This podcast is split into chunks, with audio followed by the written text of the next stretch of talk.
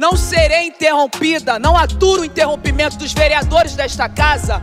Não aturarei de um cidadão que vem aqui e não sabe ouvir a posição de uma mulher eleita, presidente da Comissão da Mulher dessa casa. Maio de 1982. Lélia Gonzalez se lança candidata a deputada estadual pelo PT com o slogan Maiorias silenciadas e não silenciosas. Quatro anos depois, em maio de 1986, volta a se candidatar deputada estadual, agora pelo PDT, tendo como os três primeiros pontos do seu programa 1. Um, a organização da comunidade negra na conquista efetiva de seus direitos de cidadania individual, política, social e econômica. 2. Contra toda forma de violência e opressão praticadas em relação à mulher, pela soberania da mulher em relação ao seu corpo. E 3. O respeito às opções sexuais dos indivíduos, contra toda violência e discriminação praticadas em relação ao homossexual. Sua candidatura até hoje inspira outras mulheres, pois as pautas estavam muito à frente de seu tempo. Você está ouvindo o Não Serei Interrompida. Um podcast que vai mobilizar diferentes gerações de intelectuais e ativistas. E articular uma rede representativa onde a voz das mulheres negras é a ferramenta principal no processo de transformação social. Eu sou a Thay, doutorando em educação, desde sempre trabalhando com educação antirracista e movimento negro, e me afirmando aí na pista enquanto uma intelectual negra. E eu, a Fefa, uma preta enrolada, historiadora, produtora, comunicadora e a dona da voz aqui na Nua Podcasts. Hoje a gente conta com a presença especial da nossa videomaker Alice aqui no set. Para uma experiência ainda mais completa do Não Serei Interrompida, segue a gente lá no Instagram, arroba arroba Preta da Voz e arroba Nua Podcasts, com S no final. E se você gostar desse episódio, indica para mais uma pessoa e nos ajude a aumentar ainda mais essa rede de mulheres negras reeducando a sociedade.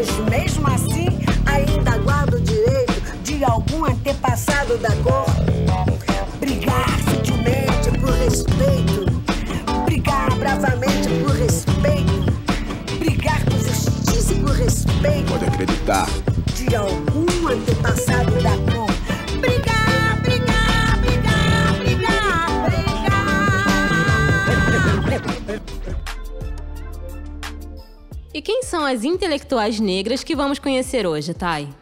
Então, Fefa, sendo entrevistada, a gente tem a Gabriele Conde, capoeirista, dançarina, intérprete, arte educadora, pesquisadora, militante do movimento negro que foi candidata a deputada federal pelo PSOL em Pernambuco em 2018. E como referência de leitura para esse episódio, a gente tem Flávia Mateus Rios, com o trabalho A Questão Racial na Formação dos Partidos Brasileiros, os casos do PT e PDT no contexto da redemocratização, Márcia Luísa Pires de Araújo, A Escola Primária da Frente Negra Brasileira em São Paulo, de 1931 a 1937, Natália Neres da Silva Santos, A Voz e a Palavra do Movimento Negro na Assembleia Nacional Constituinte, 1987-1988, um estudo das demandas por direitos.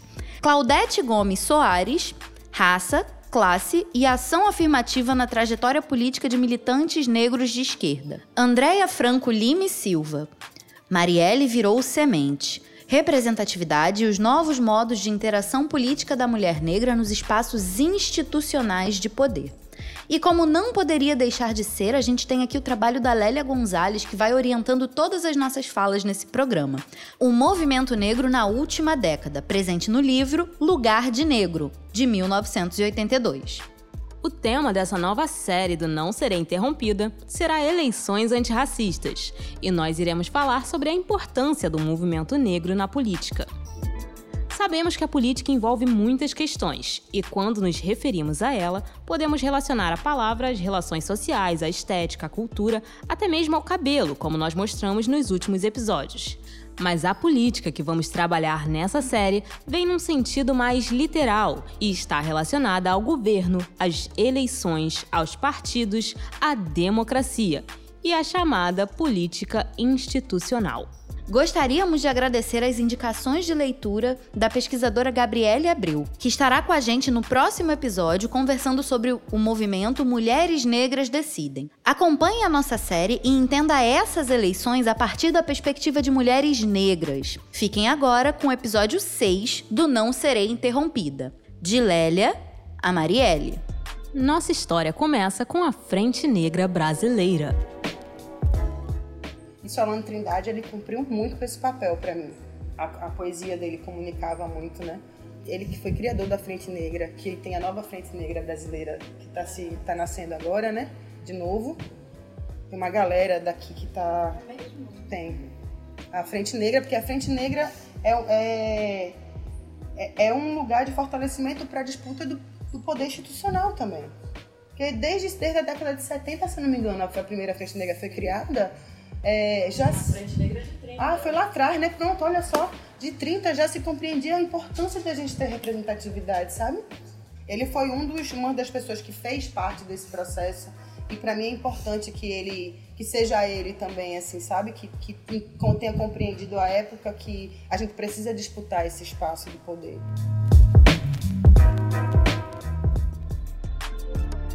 Tai, Conta pra gente por que é tão importante, principalmente para o movimento negro, disputar o poder institucional. O Fanon, que é importante referência para os estudos do movimento negro, ele dizia no seu livro Pele Negra, Máscaras Brancas que o racismo ele não é só uma psicogênese, então ele não tem a ver só com o mundo interno do sujeito negro. Ele também tem uma sociogênese.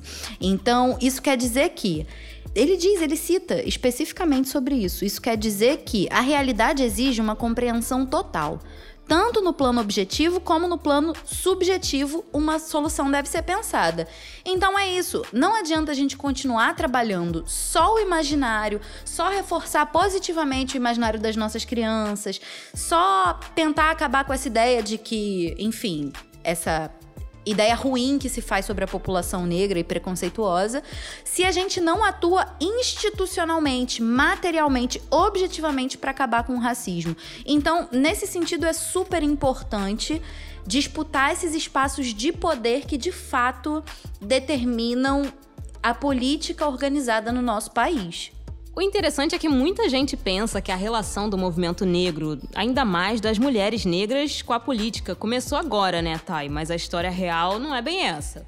Não, a relação da população negra com a política institucional vem de longa data.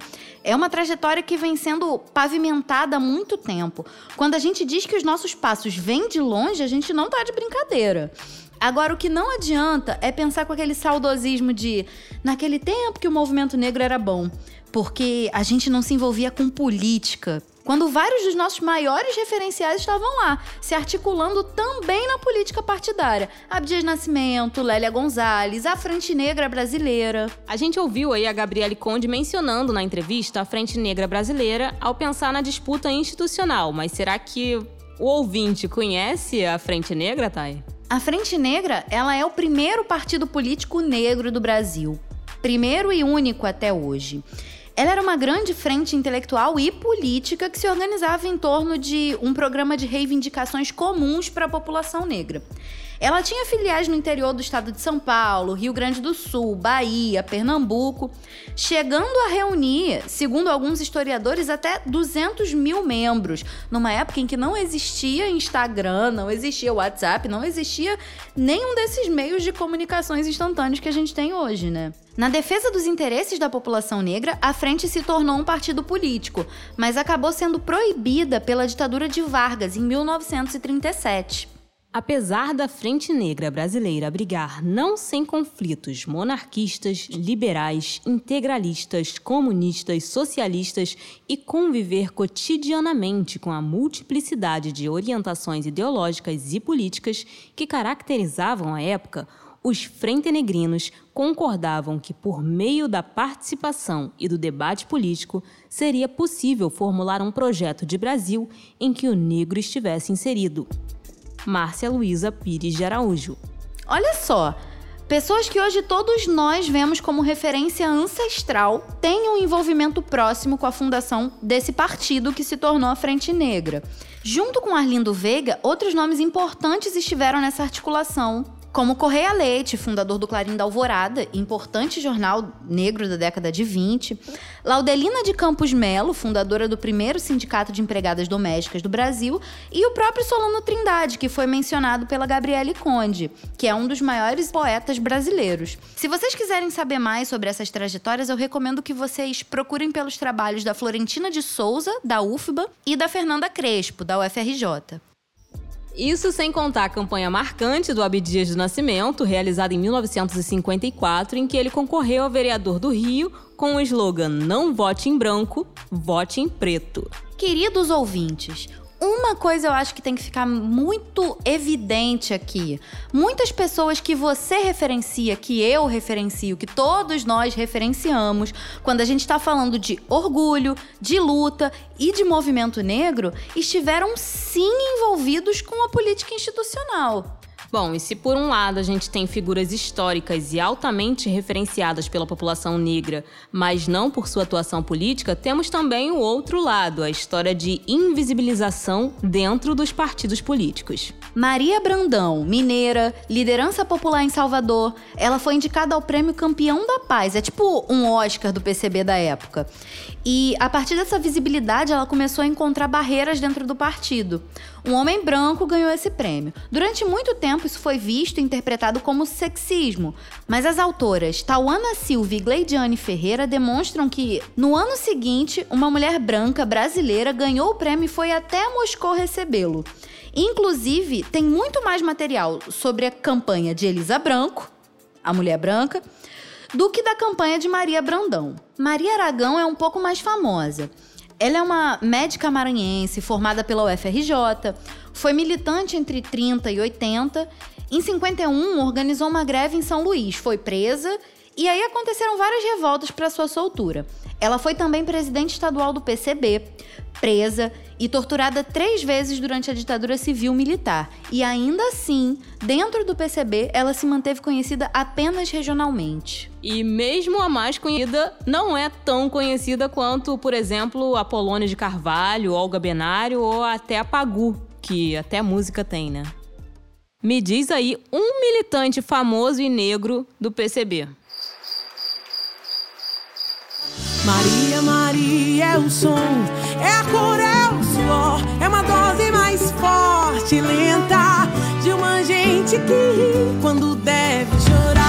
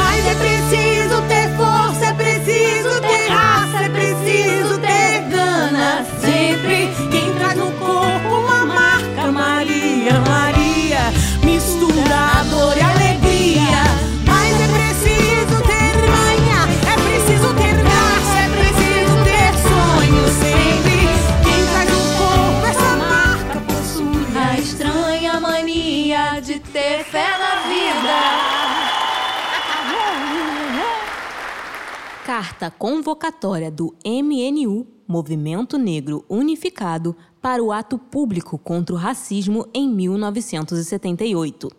Nós, entidades negras reunidas no Centro de Cultura e Arte Negra no dia 18 de junho, resolvemos criar um movimento no sentido de defender a comunidade afro-brasileira contra a secular exploração racial e desrespeito humano a que a comunidade é submetida. Não podemos mais calar. A discriminação racial é um fato marcante na sociedade brasileira, que barra o desenvolvimento da comunidade afro-brasileira. Destrói a alma do homem negro e sua capacidade de realização como ser humano. O movimento negro unificado contra a discriminação racial foi criado para que os direitos dos homens negros sejam respeitados. Como primeira atividade, este movimento realizará um ato público contra o racismo no dia 7 de julho, às 18h30, no Viaduto do Chá. Seu objetivo será protestar contra os últimos acontecimentos discriminatórios contra negros, amplamente divulgados pela imprensa.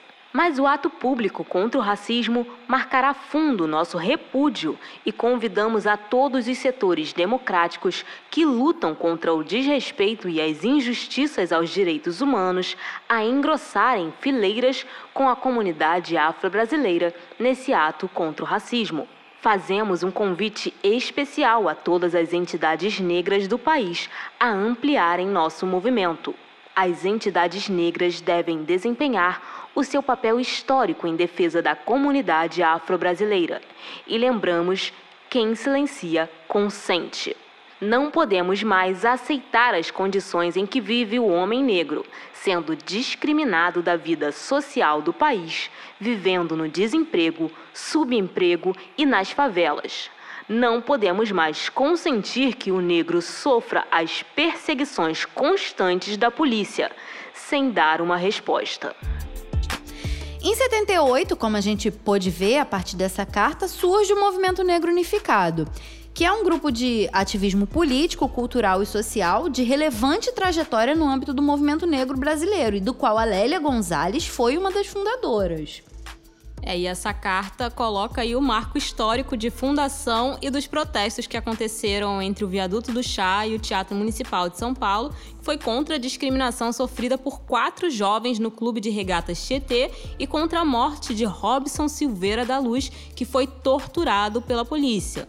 O MNU visava ser a unificação de todos os grupos que lutavam contra a discriminação racial na época. Esse foi um outro momento político importante do qual a população negra e sua atuação política é invisibilizada. A gente está falando aí do período da ditadura civil-militar e da luta pela redemocratização.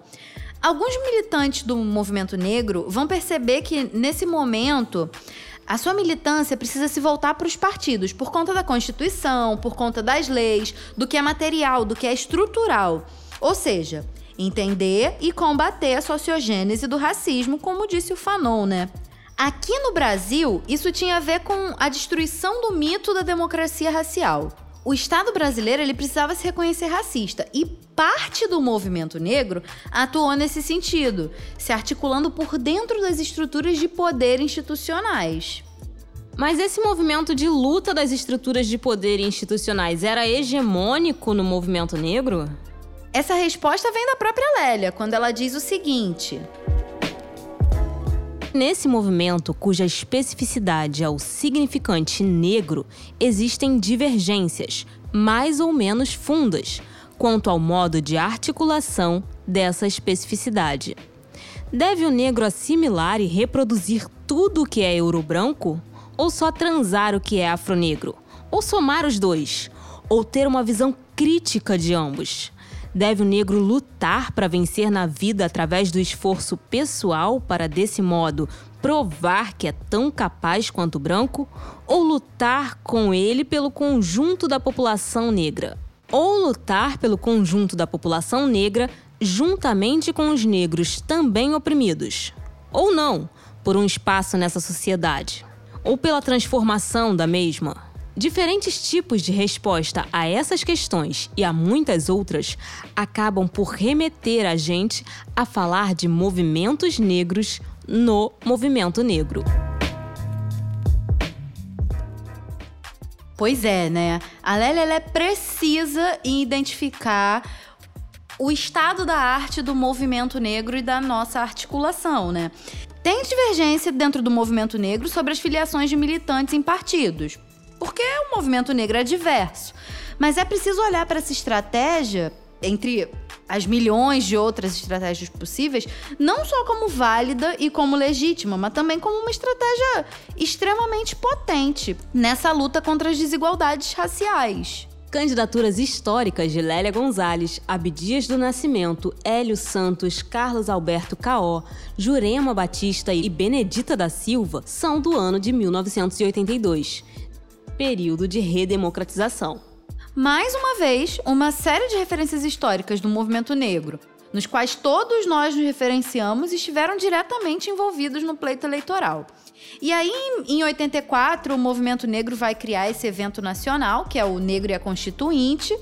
Desse evento vai sair um documento que vai para o Congresso e para o Sarney, que na época era o presidente desse país, né? Com as sugestões do movimento negro para a Constituição.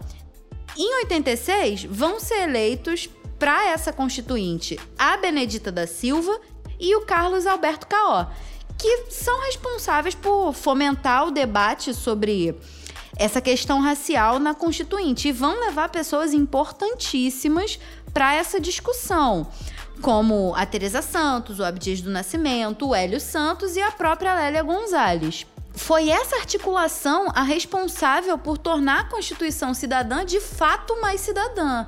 Essa vai ser, por exemplo, a primeira vez que o racismo é tipificado como crime no Brasil. Uou!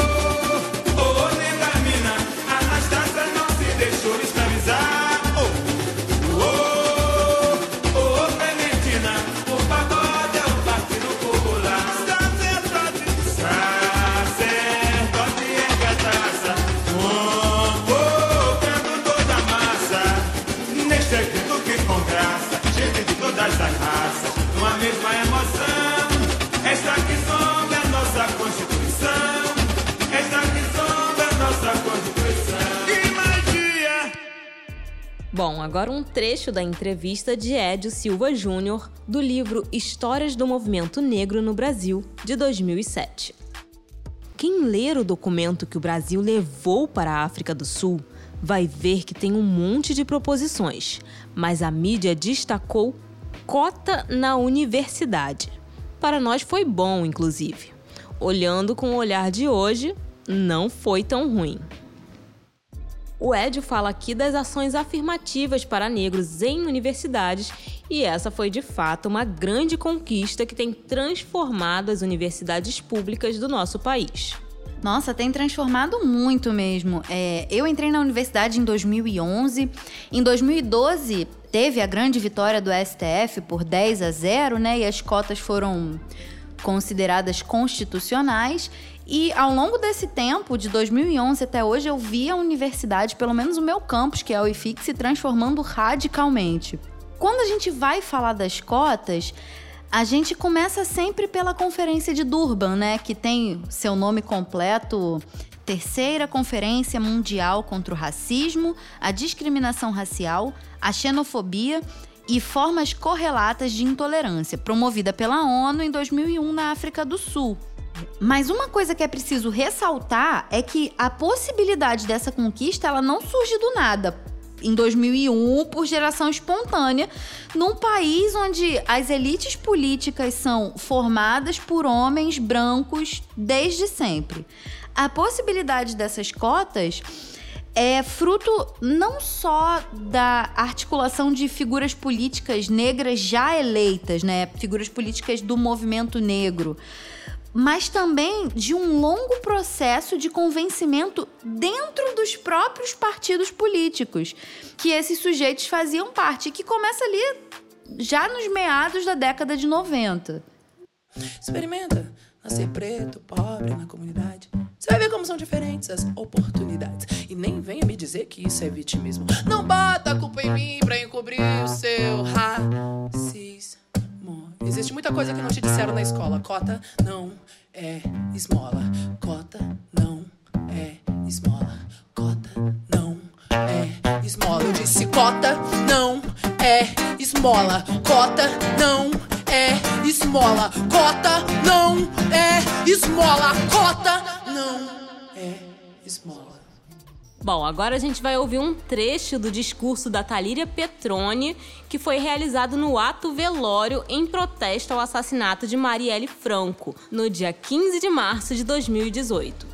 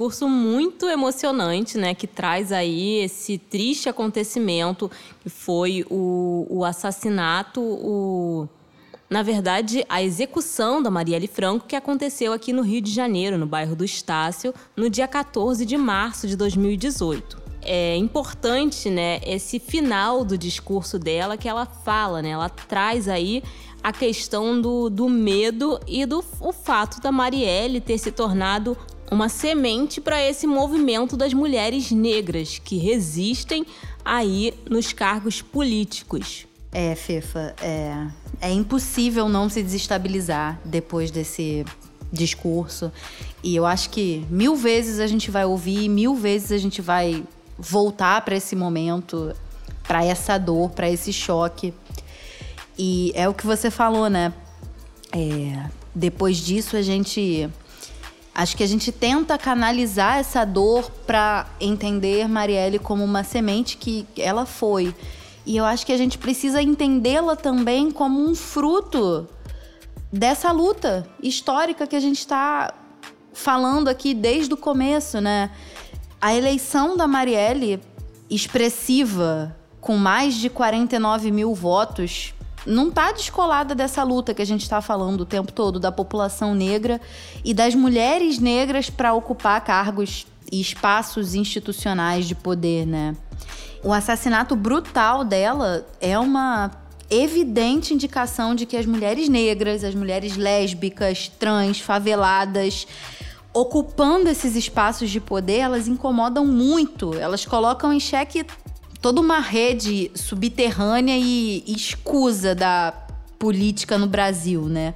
Não é à toa que as mulheres e sobretudo as mulheres negras brasileiras, elas são tão subrepresentadas na política. Bom, e essa questão fica evidenciada quando a gente observa alguns dados que mostram como a política institucional é um local majoritariamente masculino. Isso em um país onde as mulheres são maioria não só na sociedade, mas também entre os filiados a partidos políticos.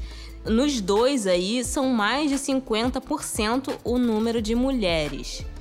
Bom, ao todo, existem 567 vagas no Legislativo Federal, sendo que apenas 84 são ocupadas por mulheres, 77 no Congresso e 7 no Senado.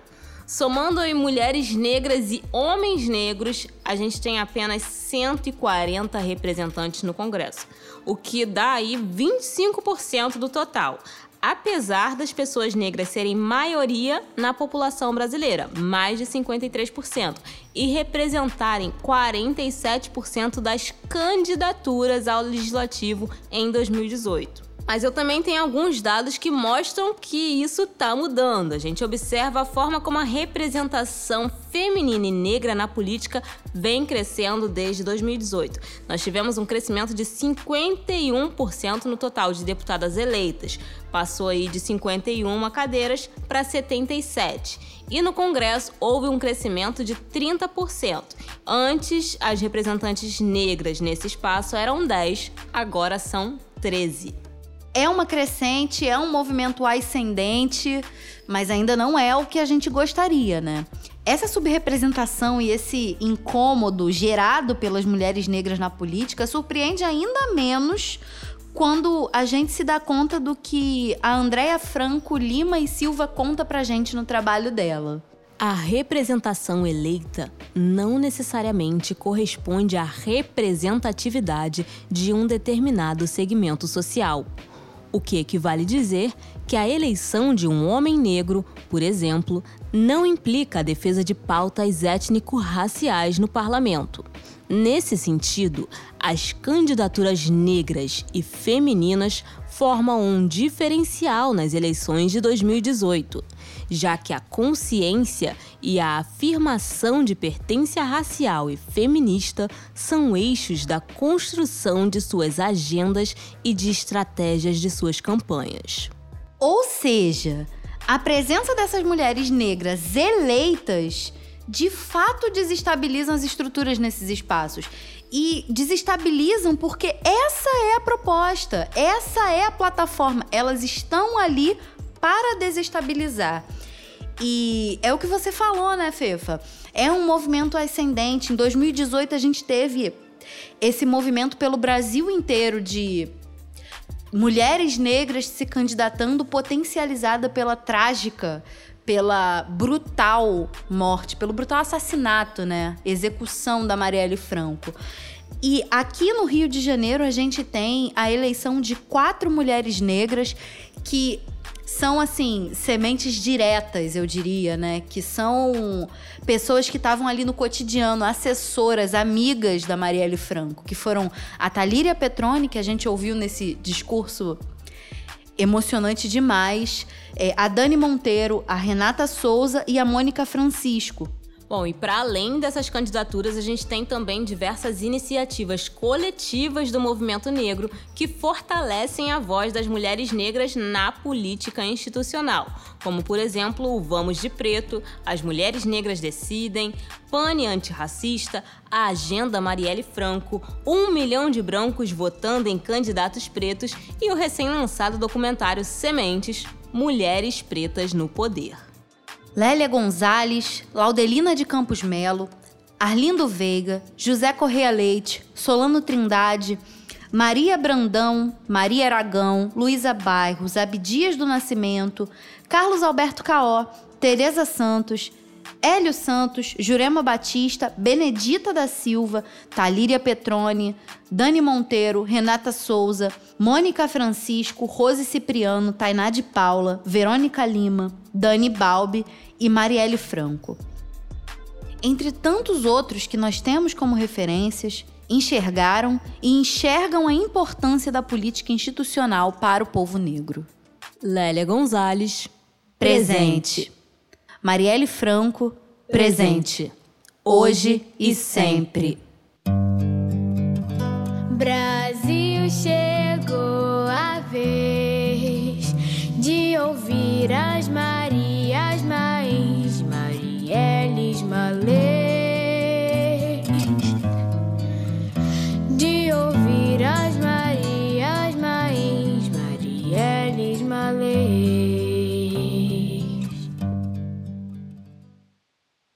A gente vai se encaminhando para o final do primeiro episódio de uma série de quatro episódios em que nós falaremos sobre eleições antirracistas.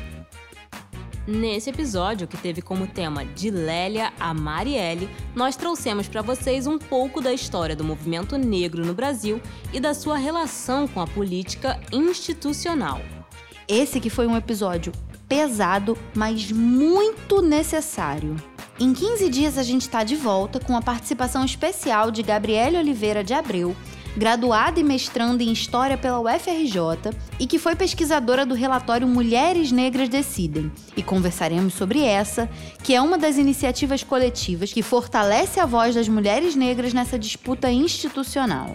Bom, e esse foi mais um episódio do Não Serei Interrompida podcast. Se você curtiu o programa e quer ficar por dentro do mundo da Nua Podcasts, é só seguir o nosso Instagram, arroba Nua Podcasts. Não esquece do S no final. Ou então vai lá no nosso site nuapodcasts.com.br, que lá você encontra a gente em todas as plataformas e aplicativos e vai poder seguir a no seu agregador favorito. Se você gostou desse programa, não esqueça de compartilhar com mais uma pessoa e nos ajude a aumentar ainda mais essa rede de mulheres negras reeducando a sociedade. Para ter uma experiência ainda mais completa do programa, segue também a gente lá no Instagram, arroba Taicelima e arroba Preta da Voz. Então é isso? É isso. Agradecemos por ouvir o Não Serei Interrompida podcast. A perna treme, parece videogame. É uma poça de sangue no chão e o nego geme. Eu me pergunto onde essa porra vai parar. Revolução da Che Guevara de sofá. A carne mais barata do mercado não tá mais de graça. Que não valia nada agora vale uma tonelada. A carne mais barata do mercado não tá mais de graça. Não tem bala perdida, tem seu nome, é bala autografada. Prepara o coração que eu vou escurecer, pode dar piripaque. Do Big ao Tupac, Marelli Franco, Rosa Parks. Destrava corrente, sai fora da foice, Mongomo e Bernard Ramos. Essa aqui Neymar não dança na hora de meter gol. Mas os pretos avançam, Wakanda forever, yo. Essa aqui Neymar não dança na hora de meter gol. Mas os pretos avançam, Wakanda forever, yo. A carne mais barata do mercado não tá mais de graça. Não tem bala perdida, tem seu nome, é bala autografada.